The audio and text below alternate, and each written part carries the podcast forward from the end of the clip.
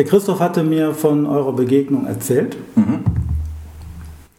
Wir haben uns immer wieder mal ausgetauscht, weil das Thema in Wuppertal auch ein großes ist. Wir hatten bis vor einigen Tagen noch oder vielleicht bis vor zwei Wochen eine äh, Stelle direkt an der Hauptader, an der Talachse B7 und an der Wupper, an dem Ufer, drei Zelte, die jetzt den Sommer und Herbst überstanden. Mhm. Die sind alle drei weg jetzt. Darüber kamen wir eben auch nochmal auf das Thema und dann war irgendwann klar, wir möchten dich, euch besuchen und mehr erfahren über den Verein, über eure Arbeit. Und dann war ähm, für mich aber auch die Frage im Raum, nicht warum will jemand Menschen helfen? Das garantiert nicht. Menschen, anderen Menschen helfen ist, glaube ich, bei jedem, der einigermaßen normal tickt, ein Grundbedürfnis. Ja, in der Winterzeit schon eher. ja, da sind wir wieder, genau, bei der Jahreszeit. Ah, jetzt, noch, jetzt muss ich noch mehr tun. Aber ähm, ganz, ganz konkret, ihr helft Obdachlosen. Ja. So, man könnte ja auch in ganz vielen anderen Bereichen helfen. So ja auch. Bitte? Sind wir ja auch teilweise. Wir oh. helfen ja auch, wir helfen nicht nur Obdachlosen, also ich sage mal, wir helfen nachts Obdachlosen und tagsüber Bedürftigen. Okay, so ähnlich ist es formuliert, glaube ich, ja. auf der Seite. Ja. Was ich mich gefragt habe, ich entscheide das ja irgendwann, jetzt in so eine Richtung zu gehen, ich möchte jetzt diesen Menschen helfen. Mhm. Gab es für dich als Begründer einen Schlüsselmoment, wo du gesagt hast, okay, genau da muss ich jetzt was tun? Dieser, dieser Schlüsselmoment, also ich würde mal sagen, das war, das war kein Schlüsselmoment, das ist mir, mit sieben Jahren ist mir das, das könnte man nicht für verrückt halten, aber ich sag mal, mit sieben Jahren hat man mir das quasi schon prophezeit, dass ich das äh, mit, wer bin ich jetzt, 54, wann habe ich angefangen? Äh, 45, 46, mit 46 habe ich den Verein gegründet, äh, dass ich mit 46 Jahren diesen Verein gründe. Hört sich total unheimlich und magisch an, aber tatsächlich ist meine Oma mit daran schuld, dass es diesen Verein gibt äh, und tatsächlich auch mein Hund. Ja, und auf jeden Fall war ich dann irgendwann mal sechs oder sieben, war ich wieder mit ihr unterwegs und dann hat sie mir ein Eis gekauft und hat gesagt, und jetzt kommt, jetzt kommt das etwas, wo, also das verstehe ich heute noch nicht, wo sie zu mir gesagt hat, pass auf, äh, ich, ich sag dir jetzt was, einem siebenjährigen Kind, ich sag dir jetzt was, und zwar, äh, wenn du jetzt jemanden sehen würdest, der sich kein Eis leisten könnte, dann würde ich mir wünschen, dass du ihm dein Eis gibst. Und dann habe ich meiner Oma gesagt, ja, aber was soll denn daran gut sein? Wenn ich was habe, warum soll ich es denn anderen geben? Was macht das mit mir? Und danach hat sie gesagt, das wirst du irgendwann mal herausfinden. Das war magisch, ne? Und mit, mit 45, ich, das war so eine Zeit, mein, mein Hund war da acht, neun Jahre alt. Ich bin mit meinem Hund spazieren gegangen, es war ein Labrador der hat ähm, das Wetter geliebt, jedes Wetter geliebt, der hat äh, die Natur geliebt. Nur an diesem einen Tag im November, ähm, kennt ihr das? Die Hunde haben ja so Fell unter den Pfoten mhm. und wenn es richtig kalt wird, dann friert das Zeug ein ja. und dann wollen die auch nach Hause, dann geht, geht da gar nichts mehr. Und bei Ben war das wirklich so, der ist dann so tatzig wie so ein Roboter nach Hause, er ins warme Körbchen und ich in, in die Dusche, dann ins warme, auf die warme Couch. Ja, und dann lag ich da auf der Couch und habe mir gedacht, so, dir jetzt auf die Decke auf den Kopf fällt, dir ist warm, dem Hund ist warm, was ist mit den Menschen da draußen? Und dann habe ich einen Freund angerufen, der hat in Essen gelebt, der hat auch damals mit mir unsichtbar gegründet, das war ein Gründungsmitglied, Lukas König war das, und ähm, habe gesagt, ich, ich möchte mal raus, ich möchte mal gucken. Zum Thema, ich möchte mal gucken. Es gibt ganz viele Menschen, die rufen mich an und sagen, Herr Brandenburg, ich möchte mal gucken. Das sage ich heute. Wenn du gucken möchtest, gebe ich dir 5 Euro und dann kannst du in den Zoo gehen und dann kannst du Affen angucken. Ne? Weil nur gucken ist doof. Wenn, dann hilf uns und äh, stärk uns, dass wir auch weiterhelfen können. Ja, und dann waren wir in, in, in, in Essen, haben uns natürlich so direkt mal so die, äh, die, die, die ganze Szene des Obdachlosigkeit in Essen ist ziemlich krass. Ne? Also da ist Wuppertal noch so relativ äh, äh, äh, schmalfüßig gegen. Essen ist schon, ist, Essen ist schon ziemlich krass. Und dann standen wir da, nichts ahnend, Rucksack, Kaffeekanne, ein paar Becher und dann. Also ihr, ihr wolltet nicht nur gucken, ihr habt schon was mitgenommen. Ja, ja, ja, ja. Und, ähm, und dann kam da ein Mann auf mich zu und dem haben wir nicht, ich hatte auch eine Decke mit, dem habe ich eine Decke gegeben, dann sind wir weiter so ein bisschen spazieren gegangen und dann sind wir irgendwann wieder am Bahnhof angekommen und äh, dann hatte der keine Decke mehr. Und dann habe ich gesagt, wo ist denn deine Decke? Haben sie sich beklaut? Nee, die habe ich einem Freund gegeben, dem geht es noch schlechter als mir. Bei minus 10 Grad. Dann habe ich jemandem Kaffee gegeben. Und ich habe immer erwartet, wenn du, es bist ja so erzogen worden, ne? wenn du jemand was gibst, musst du Danke sagen. Ne? Oder irgendwie freundlich nicken. Und das nimmst du irgendwo mit, die ersten Male. Und dieser Mensch, äh, dem ich den Kaffee gegeben hat, der hat gar nichts gesagt. Der hatte Leuchten in den Augen. Der hat mit den Augen mit mir gesprochen. Und in diesem Augenblick, äh, diesen Augenblick werde ich auch nie vergessen. Das hat irgendwas mit mir gemacht. Wo ich dann nach Hause ging und habe gesagt, genau das möchtest du tun, aber was möchtest du genau tun? Möchtest du dich jetzt einer Organisation anschließen, die das schon 100 Jahre macht? Die, die äh, draußen stehen und Tapetentisch und alles drauf haben, Suppe, Kleidung und und und, die machen einen tollen Job. Ne? Also nicht, dass das jetzt irgendwie äh, so dahinstellt, dass der Brandenburg äh, die doof findet. Ich finde das gut, was die machen. Aber äh, ich wollte was anderes machen, was grundsätzlich anderes machen habe mich hingesetzt, habe ein paar Gedanken gemacht, habe mir überlegt, ähm, ähm, ähm, ähm, wann die Menschen denn komplett alleine sind, wo niemand da ist. Äh, und das ist mitten in der Nacht. Ja? Mittlerweile ist unsichtbar da. Wir haben ehrenamtliche Mitglieder, wir suchen immer Ehrenamtliche, wir freuen uns darüber, aber das Ehrenamt ist, glaube ich, überall ziemlich mies. Und äh, wir haben Leute, die müssen am nächsten Tag arbeiten. Die haben Familie und, und, und. Und die fahren halt von 21 bis 0.30 Uhr raus.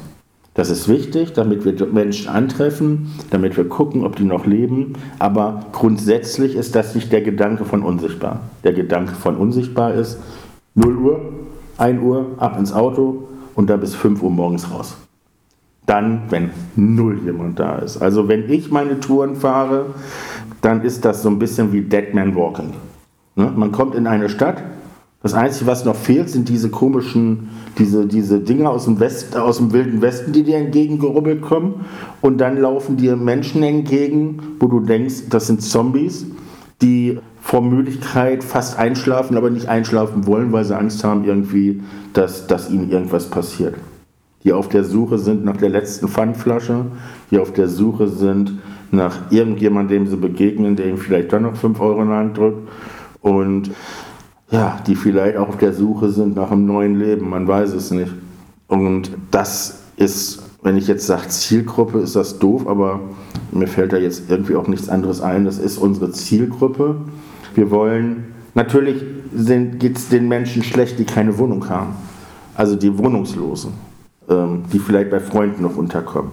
Und ähm, auch die, Obdachlosen, die in den Abend hinein, natürlich geht es denen schlecht, aber grundsätzlich wollen wir die erreichen, die dann, wenn alles vorbei ist, wenn die Letz-, auch die Letzten ihren Schlafplatz gefunden haben, dass wir wirklich, ich sage immer, wenn ich rausfahre zu den Uhrzeiten, ist das wie Ausgangssperre. Ja? Ausgangssperre fand ich total toll. Ruhe und du konntest wirklich sehen, wer lebt denn jetzt auf der Straße. Ja? Wenn du jetzt am Wochenende rausgehst, dann äh, hast du auch schon mal zwei Leute, wo du hingehst und sagst, hör mal, geht's dir gut? Und dann kommt, äh, ne, der hat sich dann in der Disco ein zu viel gegeben, hat einen Bus nicht mehr gekriegt. Aber auch das sind Menschen, denen helfen wir. Mit einem warmen Kaffee, mit einer Notfalldecke. Weil wenn wir jetzt wieder Minusgrade kriegen äh, und du bist stark alkoholisiert, da kannst du auch als Normalo ganz schnell den Löffel abgeben. Und ja, dann ist halt die Idee entstanden. Und äh, die Idee war halt, unsichtbar ähm, irgendwann wie so ein Streckenposten anzusehen. Und wir sind so die Streckenposten in der Nacht. Dann, wenn die großen Wohlfahrtsunternehmen, Städte etc. in die Ruhestelle gehen, dann übernehmen wir. Mittlerweile ist Unsichtbar so groß geworden, dass wir eine enge Kooperation mit der Polizei des Endopur-Ruhr-Kreises haben. Wir haben eine sehr gute Zusammenarbeit mit der Polizei aus Hagen. Wir arbeiten mit zahlreichen Wohlfahrtsunternehmen, äh, mit Städten und, und, und sehr, sehr eng zusammen. Und die, die, die finden das Konzept, was wir haben, auch mega gut. Und zwar ist unser Konzept, wir fahren, wir fahren raus. Wir nennen keine Termine, wir sagen nicht, wann wir kommen, auch nicht an welchen Tagen. Und wir haben keine Kleidung dabei. Wir haben das Notwendigste dabei. Zelte, Isomatten, was Warmes zu trinken, Informationen, wo die Menschen hingehen können, weil beraten dürfen wir nicht. Das ist ganz dünnes Eis. Dann schicken wir sie lieber zu den Profis und äh, alles mögliche, Kleinigkeiten, Hygieneartikel, frische Unterwäsche, Schuhe haben wir dabei. Kleidung haben wir aus dem Grund nicht dabei, weil ähm, es hat mal in Berlin ein Streetworker, ein ganz bekannter Streetworker gesagt, jeder, jeder, jeder Obdachlose ist wie ein kleines Kind. Und wir müssen alle zusammenhalten und diesen Kindern das Laufen beibringen. Tun wir es nicht, werden das Laufen nie selbstständig erlernen. Beispiel, was er damit sagen will. Habt ihr Kinder? Ja. Super.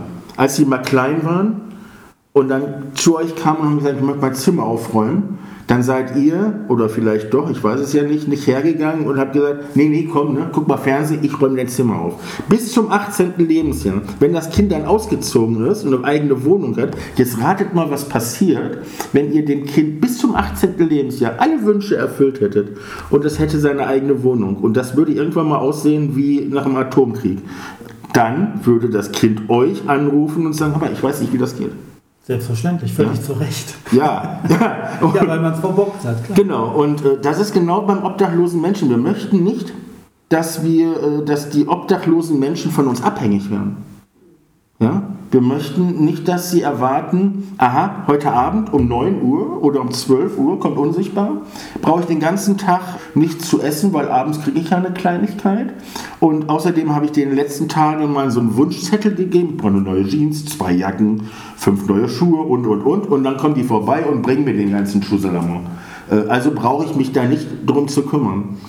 Ich sehe das für jeden, der das macht, also man muss da distanzieren für jeden, der das in den Städten macht, die noch eine gewisse Übersicht an Obdachlosigkeit haben. Dazu gehört auch Wuppertal, auch wenn es viel ist, aber die Übersicht ist noch da.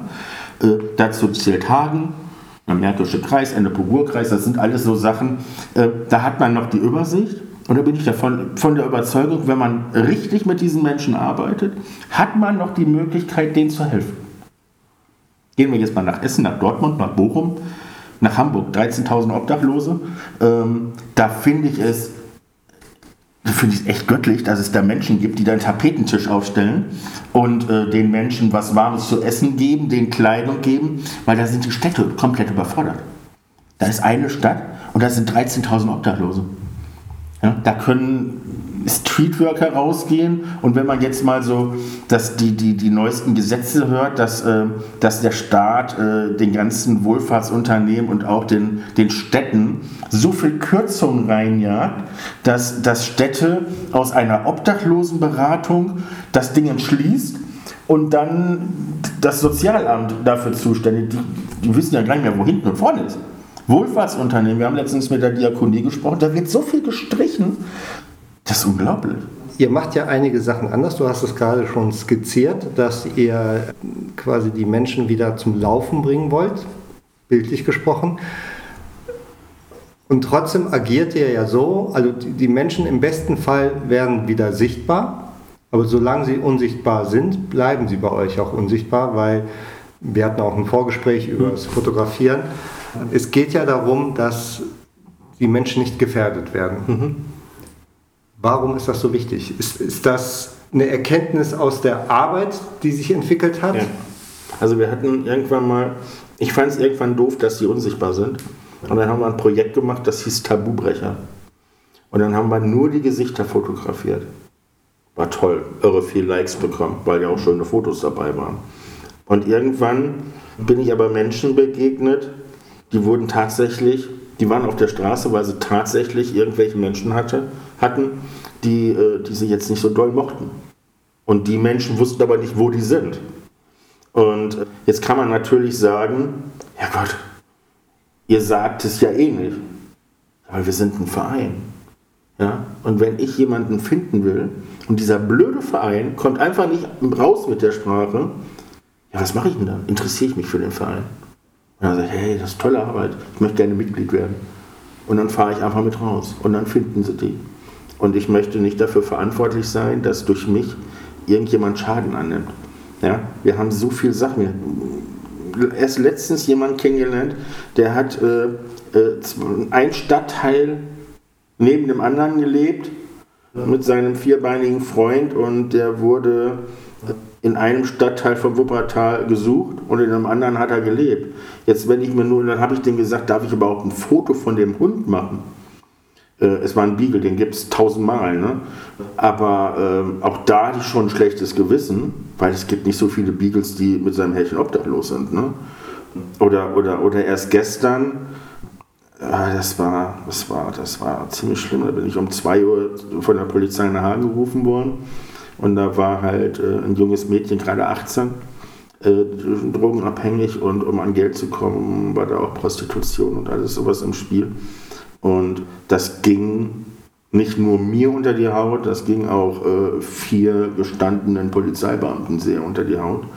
Und wenn ich daran nur denke, dass ich da mal eben ein Foto von dem Mädchen mache, äh, das, das ist, ich will es jetzt nicht grob äh, übertreiben, aber es könnte im Prinzip für Leute, die, die diese Menschen suchen, würde ich jeden dabei unterstützen, irgendwie eine Gewalttat zu machen. Und äh, ähm, scheiß auf die ganzen Likes. Wir haben das mit dem Tabubrecher abge äh, abgesetzt, weil das wollen wir einfach nicht. Und, äh, und ich habe dir ja gesagt, wenn wir irgendwas mit Foto machen, ich finde es, wenn, wenn ein Fotograf ein richtiger Profi mit Herz und Seele ist, dann ich nehme dich gerne mit auf die Straße und du wirst bestimmt an den Orten, wo wir auf Obdachlose treffen, wirst du irgendwelche Momente in deine Kamera reinkriegen, die vielleicht noch mehr berühren als so ein doofer Platz, wo der Obdachlose sich aufhält oder ein Bild. Jeder Obdachlose wird dir sagen, nimm mich auf. Ne? Mach ein Foto, dann werde ich gesehen. Aber die denken halt leider nicht weiter.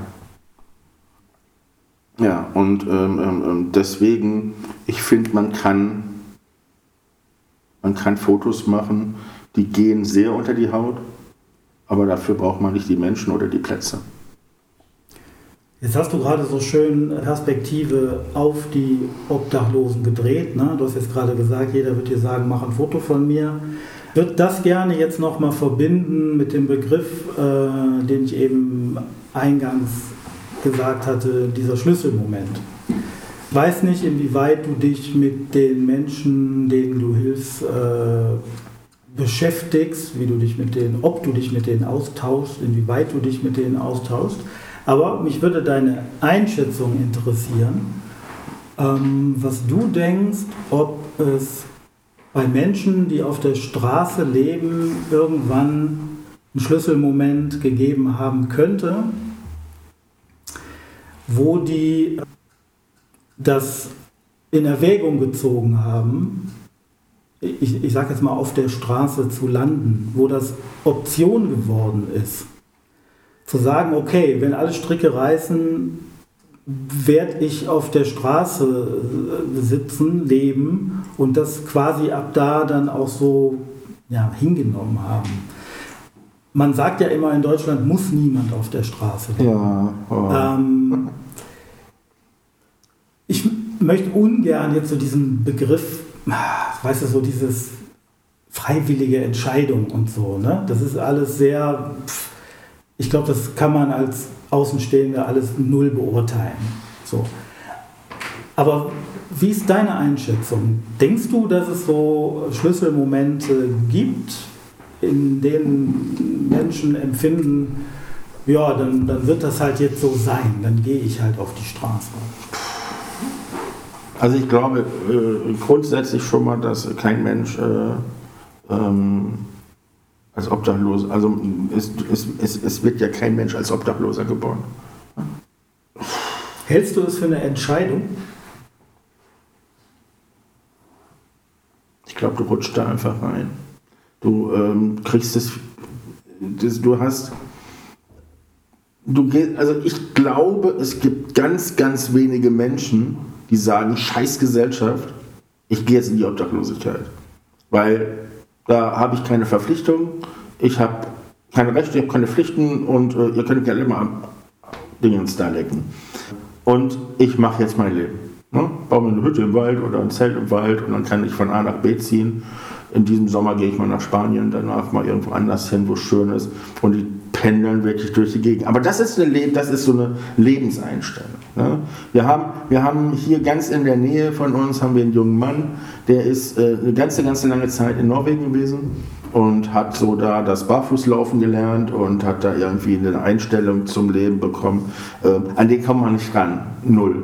Äh, aber der lebt im Wald, hat sein Zelt, läuft immer barfuß durch die Gegend. Da kriegen wir ungefähr einmal oder zweimal die Woche einen Anruf, dass ein junger Mann ist ohne Schuhe.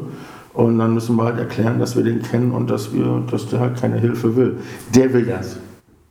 Aber Menschen, die sich irgendwann mal in der Obdachlosigkeit gefunden haben, ich glaube, die haben das gar nicht so richtig mitgekriegt.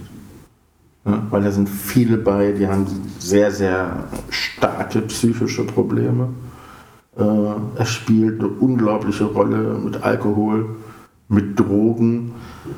Wir haben dieses, diese, diese osteuropäischen Menschen, wo man von, also ich meine, das ist, das, der Begriff heißt Arbeitsprostitution oder so irgendwie so in den Dreh.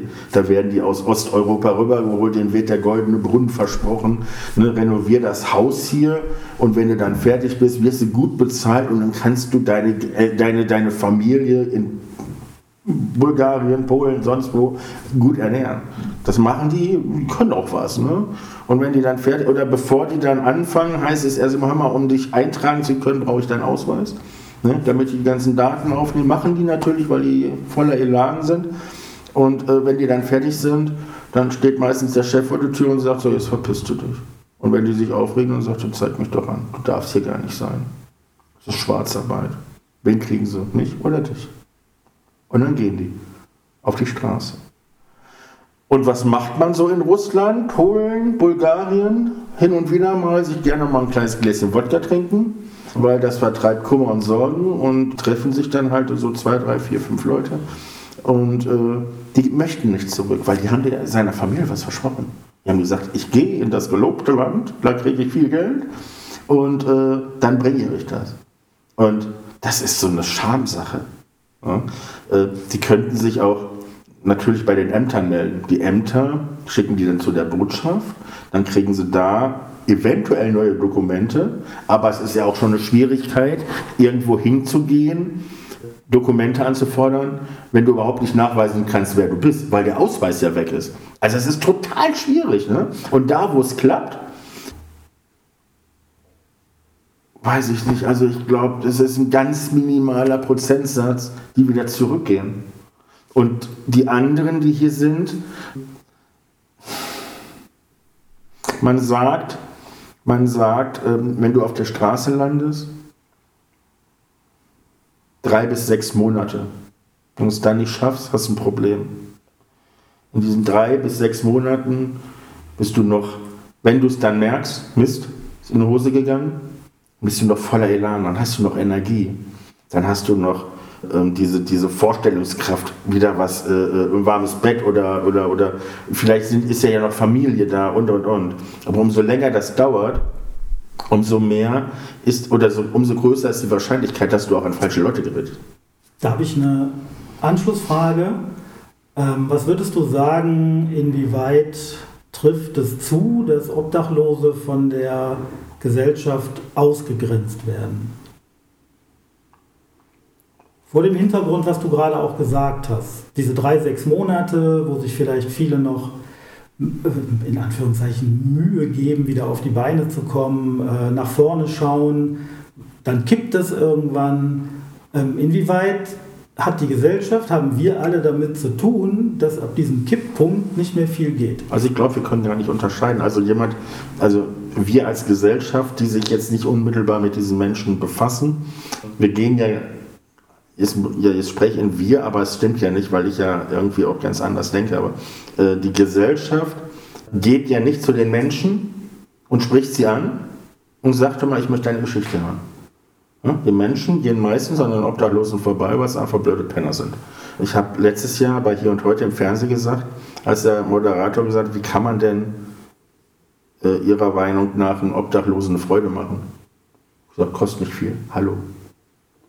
Mit einem Hallo mache ich einen Menschen sichtbar. Und wenn ich dann Lust habe, weil die Re Reaktion von den Menschen vielleicht toll ist, weil vielleicht auch ein Hallo kommt und der gerade mal ein bisschen Pipi in den Augen hat, weil er gesehen wird, dann kann ich ihn doch auch fragen, warum sitzt du denn auf der Straße? Das ist ja nichts Schlimmes, er sitzt ja auf der Straße. Ne? Wenn ich mich dafür interessieren würde, dann würde ich etwas über den Menschen erfahren. Und wenn ich erfahren würde, dass der vielleicht gerade mal seit einem Monat oder zwei Monaten auf der Straße äh, sitzt, weil er beim tragischen Unfall seine Frau und sein Kind verloren hat oder weil seine Eltern verstorben sind, die ihm bis zum 40. Lebensjahr das Zimmer aufgeräumt haben und er jetzt überhaupt nicht mehr klarkommt oder weil äh, äh, er psychisch angehaucht ist und aus der Klinik kommt und seine, seine ganze Familie nichts mit ihm zu tun haben wollen. Oder weil er an falsche Freunde geraten sind. Ne, da sind wir bei dem Thema, äh, es muss nicht immer das sozial schwache Glied sein. Es kann auch das reiche Glied sein. Es kann auch ein Rechtsanwalt sein, der sich einfach zwei Tüten zu viel Koks in die Nase geschoben hat und dadurch Familie und Haus und alles Mögliche verloren hat und dann auf der Straße landet. Es sitzen ja nicht nur es sitzen ja nicht nur die aus, schlechten, aus dem schlechten Elternhaus da, es, sitzt, es, es sitzen ja äh, reich, auch reiche Menschen. Ja, also wir kennen, ich kenne Menschen, äh, äh, die haben ein Unternehmen von den Eltern geerbt und haben so viel Koks in sich reingeballert, dass jetzt alles weg ist ne? und die hoch verschuldet sind. Das gibt's alles. Das hat den Faden verloren. Was war die Frage? Ob du denkst, ähm, dass die Menschen ausgegrenzt werden, im Sinne von, von dass sie diskriminiert werden? Ja, definitiv. Also du kannst wirklich sagen, ich habe ich habe das schon lange nicht mehr äh, angebracht, dieses Beispiel. Ich weiß gar nicht warum. Aber ähm, es gibt, es gibt wenn, du, wenn du durch die Stadt gehst, dann, und man sich das vielleicht, wenn man ein bisschen Fantasie hat, dann gibt es eine rote Linie in dieser Stadt. Ein Drittel von der Stadt ist eine rote Zone und die andere ist die tolle Zone, wo sich meinen, alle glücklich zu sein sein sind. Und die Zone, die nicht rot gestreift ist, das ist die Gesellschaft. Die fließt mit dem Strom. Ne? Alles ist gut. Alles ist wunderbar. Und sobald du dich dieser Gesellschaft anschließt, ist alles toll. Ne? Viele, viele Menschen schwimmen einfach mit dem Strom. Keiner traut sich dagegen zu schwimmen. Und dann gibt es da diese rote Linie. Und auch mir ist es schon passiert, dass ich mich äh, zu obdachlosen Menschen hingesetzt habe. Während, also während ich nicht auf dieser Linie stand, war alles gut. Selbst wenn ich auf dieser Linie stand und auf diesen roten Bereich geachtet habe, dann sind die Menschen hinter mir hergegangen ne, und haben sogar noch gesagt, toll, was ihr da macht, ne? klasse. Dann setzt du dich auf diese rote Linie und die Menschen können nicht mehr unterscheiden, bist du jetzt einer von denen? Oder sitzt du da einfach nur? Und warum sitzt du da überhaupt? Ne? Das macht ja kein gescheiter Mensch. Warum setzt sich jemand zu den Obdachlosen? Das ist ja bescheuert. Und dann wirst du tatsächlich, alles schon erlebt, angespuckt. Als, als Penner bezeichnet. Ich mache das jetzt seit acht Jahren und seit acht Jahren nehme ich mir vor, mal äh, einen Tag auf dieser roten Linie zu verbringen. Ich habe es bis jetzt nicht getan und ich weiß, dass ich es nicht tun werde, weil ich da unglaublich viel Respekt vor habe. Und jetzt dieses Ausgrenzen, vielleicht noch was interessant ist, wenn du die Gesellschaft reden hörst, wenn du gerade viele junge Menschen machen das, ne, die gerade gelernt haben, Pipi zu machen, die meinen, sie kennen die Welt. Äh, du hast von vielen Menschen hätten sie mal was Gescheites gelernt, wären sie mal arbeiten gegangen oder hätten sie mal ein tolles Leben gehabt, ein Familienleben und, und, und. Oder hätten sie einfach mal von der Gesellschaft gelernt. Dann wären sie was geworden. Ich mache das seit acht Jahren. Seit acht Jahren, also ich bin jetzt kein Pfarrer, aber ich, seit acht Jahren predige ich der Gesellschaft, ihr seht das falsch. Nicht die Gesellschaft muss sich von den Obdachlosen ein Stück abschneiden und von armen Menschen, sondern äh, ne, andersrum, nicht die Obdachlosen und die armen Menschen müssen sich was von der Gesellschaft abschneiden, äh, von der Gesellschaft abschneiden, sondern andersrum. Denn da sitzen Menschen, die haben gelernt, wie es sein kann. Gerade in der heutigen Zeit, wo alles teurer wird, wo viele Menschen sagen, scheiße, das könnte mich auch betreffen. Da, da, würde, da würde mich interessieren, ihr seid ein Verein, genau. Ja. Wer sollte das eigentlich machen, wenn es solch einen Verein nicht gäbe? Also jetzt nicht vor dem, jetzt nicht die Überlegung, euch gibt es nicht und dann passiert nichts mehr, sondern ähm, wer wäre eigentlich derjenige, äh, der sagen müsste, okay, wir brauchen äh, folgende äh, Gruppierung, die sich um sowas kümmert. Also zum Welcher einen, Bereich wäre? Zum einen muss man ja schon mal sagen, wenn es keine Vereine geben würde, dann wäre Deutschland ziemlich im Eimer. Und ähm, wer, müsste, wer müsste sowas machen? Ob er es könnte oder nicht, lassen wir mal Also, dahingestellt. also, also das, ist, das, das ist echt schwer, eine Antwort darauf zu finden, weil äh, jeder, der, selbst wenn es jetzt irgendjemand wirklich machen würde, der Bundespräsident hat irgendwann mal zu seiner Wahl gesagt, 2030 haben wir keine Obdachlosen mehr. Ja? Wunschdenken. Das ist, äh, keine Ahnung, wen er sich da schmeicheln wollte, aber das wird er nicht schaffen. Und ähm, ich glaube, ja, um dieses Thema wurde sich so extrem wenig gekümmert. Da kannst du, wer weiß, wen da hinsetzen, der, angenommen, Deutschland sagt jetzt, wir schaffen alle Vereine ab, weil wir haben jetzt hier die Manpower, die machen das jetzt. Da wirst du, ich, ich, ich glaube nicht, dass du so extrem herzliche Menschen äh, wie im Ehrenamt finden wirst, die, guck mal, wir machen, also wir von unsichtbar. Wir haben Bürokratie, finden wir doof. Wenn eine Familie äh, äh, eine Waschmaschine braucht, dann hat sie die in einer Stunde. Ne? Weil äh, die braucht sie halt. Wenn Obdachloser äh, morgens um 2 Uhr, wie gestern die junge Dame da, nichts am Leibe trägt, sondern nur mit Socken rumläuft, dann hat die äh, um 3 Uhr äh, einen Bundeswehr-Armee-Rucksack, nagelneu, mit allem Zeugs da drin, was sie so braucht, außer halt Kleidung. Also du meinst, man kann diese Aufgabe im Grunde gar nicht. Nein, du, du genau, genau, weil du hast, du hast, wie funktioniert denn Deutschland? Ähm, also nichts gegen Deutschland, ich finde Deutschland gut, weil sonst wäre ja nicht hier, ne? Ähm, aber, aber Deutschland ist halt so ein Bürokratenland. Und egal wen du da hinsetzt, es muss alles über Bürokratie gehen. Und solange das, und das wird es wahrscheinlich immer geben, solange das so bleibt, dass alles Bürokratie und alles Punkt für Punkt gemacht werden muss, wird sich nichts ändern. also das geht dann klar in die Richtung, ähm, wie ihr es zum Beispiel auf eurer Website auch formuliert, ähm, so wir, wir reden nicht, wir handeln. Ja, genau. Ne? Also wir, wir finden, wir finden, wir haben ja schon oft das, Pol- öfters Politiker sitzen gehabt. Wir haben hier, äh, ja, der, der, der Bundeskanzler war noch nicht da, aber äh, es waren schon ein paar verschiedene Größen da. Die fragen dann tatsächlich, was kann man machen? Und dann sagen wir, was, mach, was man machen könnte oder wo wir uns über eine engere Zusammenarbeit mehr freuen würde. Und da bewegen sich dann auch Hebel. Das ist schön. Aber du wirst genauso irgendwann vergessen, wie jeder Mensch, der auf der Straße lebt.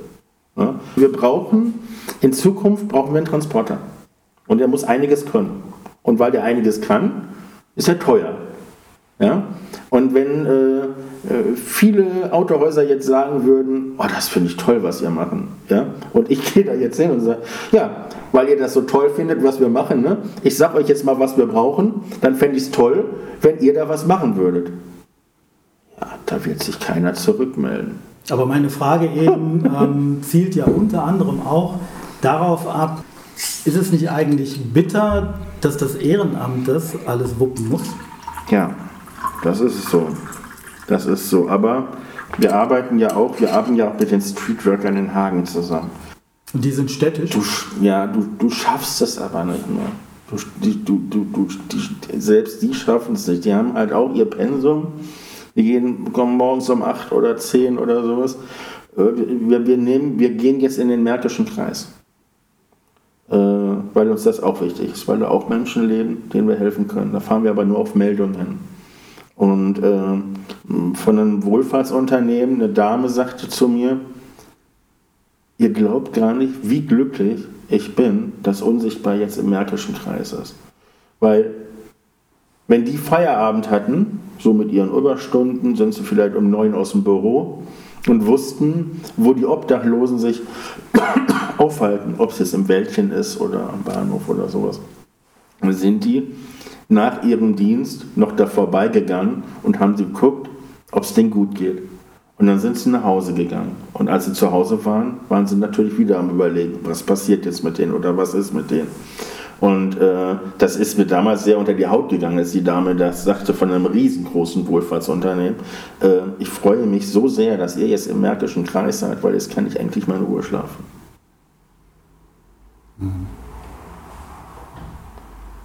Es wird nicht ohne Ehrenamt gehen. Woher kommen denn die, äh, die Spenden? Ist das alles privat? Es sind Unternehmen, es sind äh, Privatleute. Ja.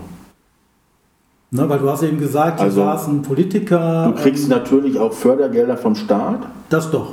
Nee, äh, die, die Großen schaffen das irgendwie, aber ähm, also ich habe mich mal irgendwann mit einer, die, die Frau Wachsmann, das ist meine rechte Hand, und der habe ich gesagt, guck doch mal, ne? Guck doch mal wegen Förderanträgen. Da gibt es doch bestimmt was. Und dann hat sie sich hingesetzt und gesagt, so, ich habe das halbe Buch durchgelesen, da sind tausend Punkte drin, die musst du erfüllen. Und wenn du diese tausend, äh, nur ein Punkt, nur ein Punkt davon nicht erfüllst, musst du alles zurückerstatten. Und das ist so kompliziert, das ist so dermaßen kompliziert, anstatt dass dann der Staat hergeht und sagt, so, wir haben jetzt hier eine Million oder eine Milliarde oder sonst irgendwas und das verteilen wir an Vereine, die sich melden.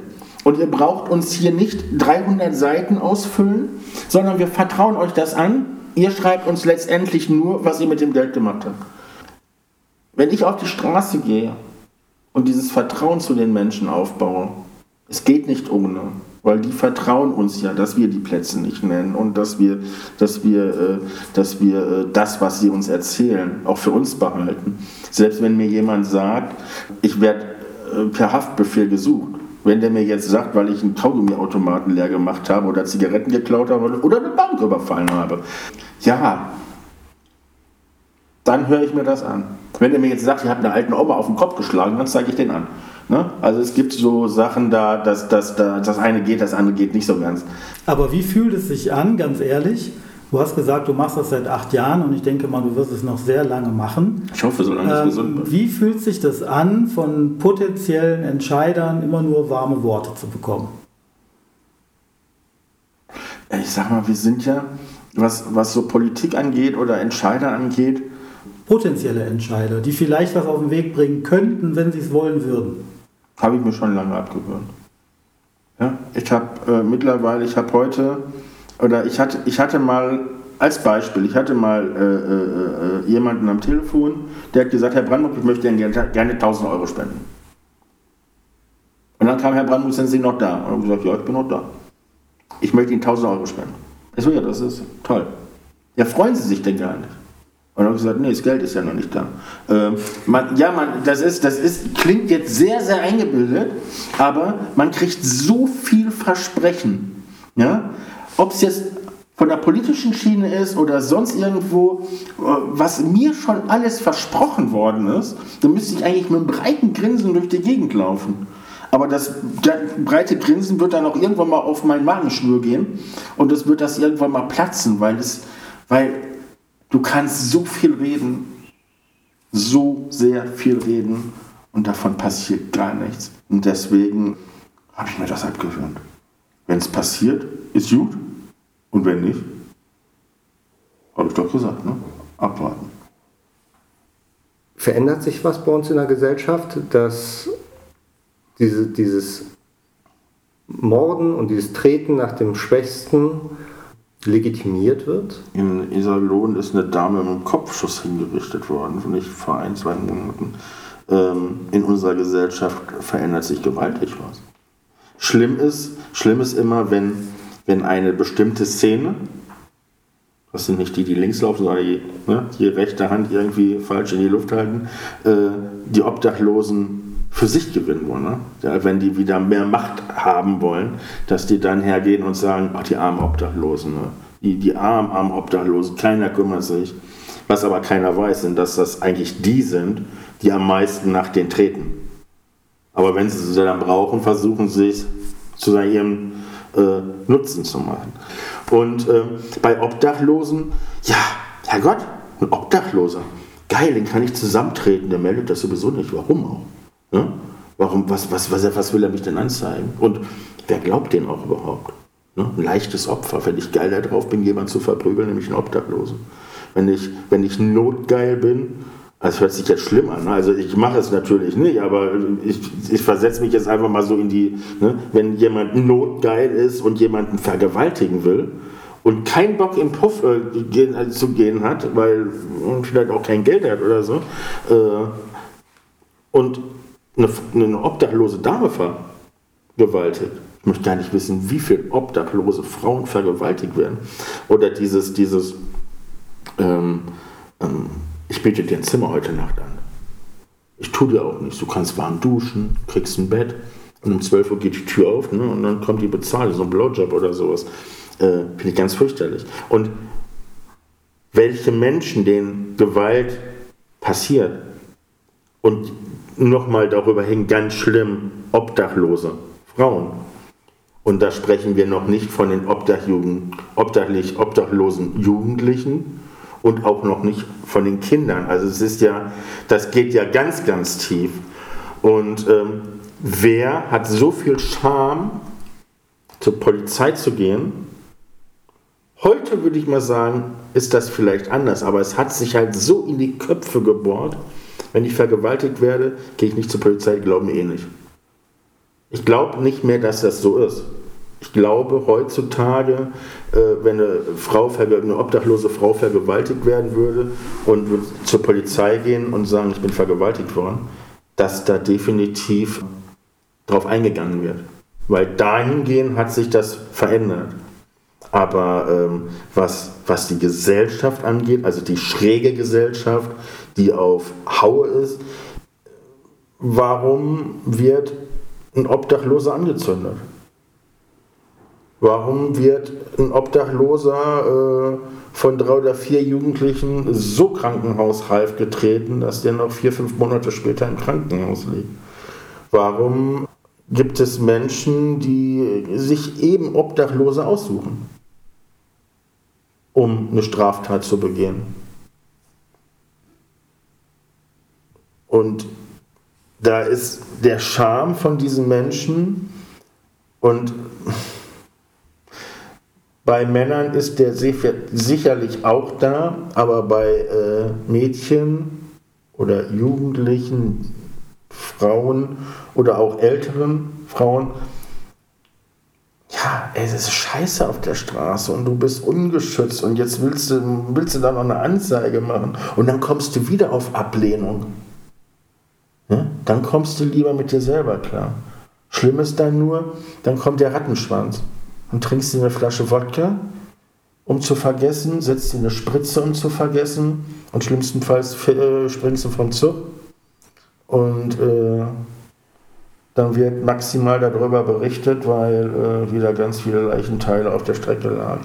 Ich habe hier in Gefelsberg mit einem, mit einem Herrn gesprochen, der war äh, sehr, sehr müde von seinem Leben, war starker Alkoholiker und den haben wir äh, einmal, weil ich ihn nicht selber tragen konnte, mit der Polizei wieder ins Heim gebracht.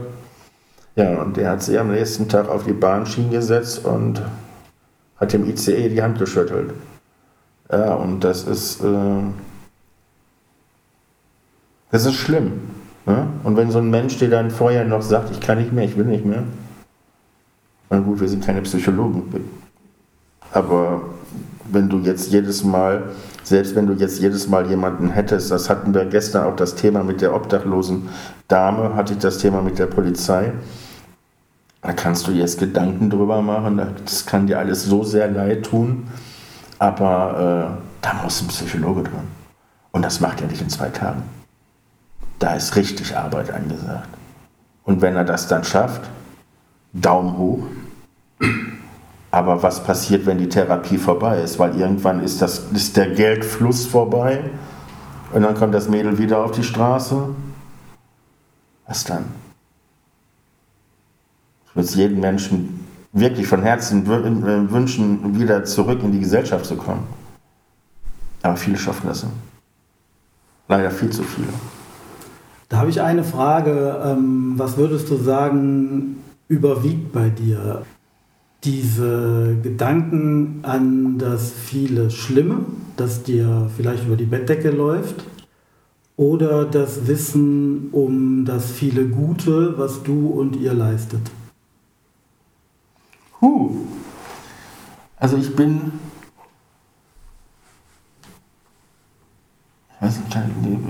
ich, will jetzt nicht sagen, doch, doch, ich bin eigentlich stolz darauf, was wir machen, dass wir das machen können. Und ich danke auch jedem Menschen und jedem Unternehmen, was uns unterstützt, damit wir das überhaupt machen können, dass uns das Vertrauen aufbringt. Grandios. Aber ja, das ist, das ist komisch. Das ist, gestern, hat's, gestern hat das was mit, also ist irgendwas passiert hin und wieder mal ähm, wo du das Ding im Prinzip, was du da tust, als normal ansiehst. Das ist eine ganz normale Sache. Helfen ist eine normale Sache. Und äh, du stumpfst nicht ab, das ist es nicht. Du machst es einfach, weil du es gerne machst. Und dann kommen Tage wie gestern, da sagst du dir, hoffentlich triffst du jetzt auch keinen Menschen, weil die Tränensäcke sind so scheiße voll du möchtest eigentlich gar nicht drüber reden, weil wenn du da noch mehr drüber redest, dann äh, knallt da dann ein Wasserfall raus und dann stehst du da als 54-jähriger Mann und holst irgendjemandem was vor. Und ich bin mir ziemlich sicher, dass es für viele Menschen so der Augenblick sein könnte, zu sagen, nee, das packst du nicht.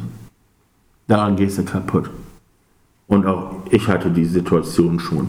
Ne? Also diese Momente, wo ich sagte, da musst dich auch mal ein bisschen um dich kümmern, bist selber krank. Das packst du alles nicht. Nun schläfst eine Nacht drüber und siehst das Ganze aber als, also ich sehe das so, ich sehe das so als Lernphase an. Weil das, was du da mitnimmst und was der Kopf oder der Körper als Chance bekommt, neu zu überdenken, neu zu machen, äh, noch besser zu machen, was du eh schon machst. Das kannst du nur lernen, wenn du solche pissig scheiße Situationen erlebst. Wenn alles normal ist, wenn alles tutti ist, wenn das Zimmer aufgeräumt ist, dann ist alles gut. Aber erst dann, wenn äh, du durch eine, eine Wohnung gehst, und das ist vielleicht vergleichbar mit dem, äh, ich gehe jetzt durch das Leben eines Menschen, und du kommst nicht durch den Flur, weil da drei Meter hoch der Müll steht, dann musst du etwas tun, um daran vorbeizugehen. Ja? Ähm, es, ist, es ist eine Sache, die im, im, im Kopf anfängt. Ich habe 28 Jahre lang geraucht rauche seit drei Monaten nicht mehr. Und äh, das ist jetzt keine Selbstbeweihräucherung, aber ich bin da so mega stolz drauf, weil selbst gestern nach so einer Situation, wo ich mir am liebsten wirklich eine gequalmt hätte, lasse ich es. Und es ist wirklich eine Kopfsache und wir müssen, wir müssen, wie der Berliner Streetworker schon gesagt hat, wir müssen den Kindern, alle Obdachlose sind Kinder, ne? äh, denen müssen wir das Laufen wieder beibringen. Wir müssen ihnen aber auch äh, die Freiheit geben, es von alleine zu wollen. Und jeder Versuch, irgendwas zu drängen, irgendwie in ein, ein Projekt zu schubsen, irgendwie, äh, du musst jetzt, oder, oder, oder, das entfernt die Menschen nur von uns. Ja? Und die Gesellschaft sollte einfach mal überlegen, wie möchte ich behandelt werden und wie behandle ich die Menschen. Ne? Wenn mir jemand sagt, geht doch mal im Sommer durch Elberfeld, Laurentiusplatz. Da sitzen Menschen jeden Tag, jeden Tag in so einem Biercafé, also in so einem, so einem, ja, so einem Biercafé, ne? Äh, und trinken sich ihr Weizen. Zwei, drei. Am nächsten Tag gehst du da wieder vorbei, sitzt der gleiche wieder da und raucht sich eine und trinkt. Die dürfen das.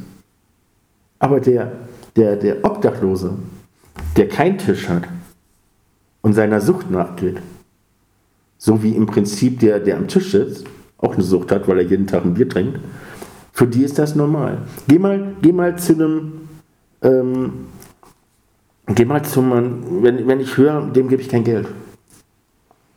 Dann sage ich, wenn du Kinder hast, dann sind wir wieder beim Thema Kinder. Ich möchte einfach mal so darüber bringen, die Gesellschaft soll einfach mal darüber nachdenken, was möcht, wird ihr verboten und was nimmt sie sich heraus, anderen zu verbieten. Ne? Wenn dein Kind zu dir kommt und sagt immer, äh, ich möchte mir gerne ein Eis holen, gibst du mir mal drei Euro. Ich weiß nicht, ob ein Eis für drei Euro ist, aber ich sind wir jetzt einfach mal drei Euro. Und dann zwei Stunden kommt, später kommt dein Kind wieder und hat gar kein Eis, sondern so eine Tüte Haribo. Dann nimmst du die Haribo-Tüte auch nicht, freust dich darüber, dass er sich Haribo gekauft hat. Aber wir dürfen über die Straße gehen und sagen, nee, da gebe ich keine 3 Euro. Du verqualmst das, du verguckst das oder du machst sonst was damit. Das verbiete ich dir. Geh mal in das Biercafé äh, und hau dem die Zigarette aus dem Mund und sag, ab sofort brauchst du nicht mehr. Und Bier kriegst du auch nicht mehr, nur noch alkoholfrei. Ja, der guckt dich ganz schief an. Da dürfen wir das, da dürfen wir das nicht. Aber die dürfen sich dann eine Meinung bilden. Ja? Ich finde, die Gesellschaft muss viel, das Thema hatte ich gestern nicht, äh, hat mir ein Mitglied gesagt, ich glaube, Holger, wenn die Gesellschaft viel mehr sich selber lieben würde, könnte sie viel mehr auf andere Menschen gehen und andere Menschen auch lieben. Aber die Menschen, die Gesellschaft liebt sich halt viel zu wenig. Da ist viel, viel Wahres dran. Also von meiner Seite war es das jetzt auch an dem okay. Punkt. Von meiner Seite auch. Okay. Vielen ähm, Dank. Holger Brandenburg von Unsichtbar e.V. in Gefelsberg. Vielen Dank an dich. Ja, ich danke, dass ihr euch äh, die Zeit für meine unglaublich langen Antworten genommen habt. Ja.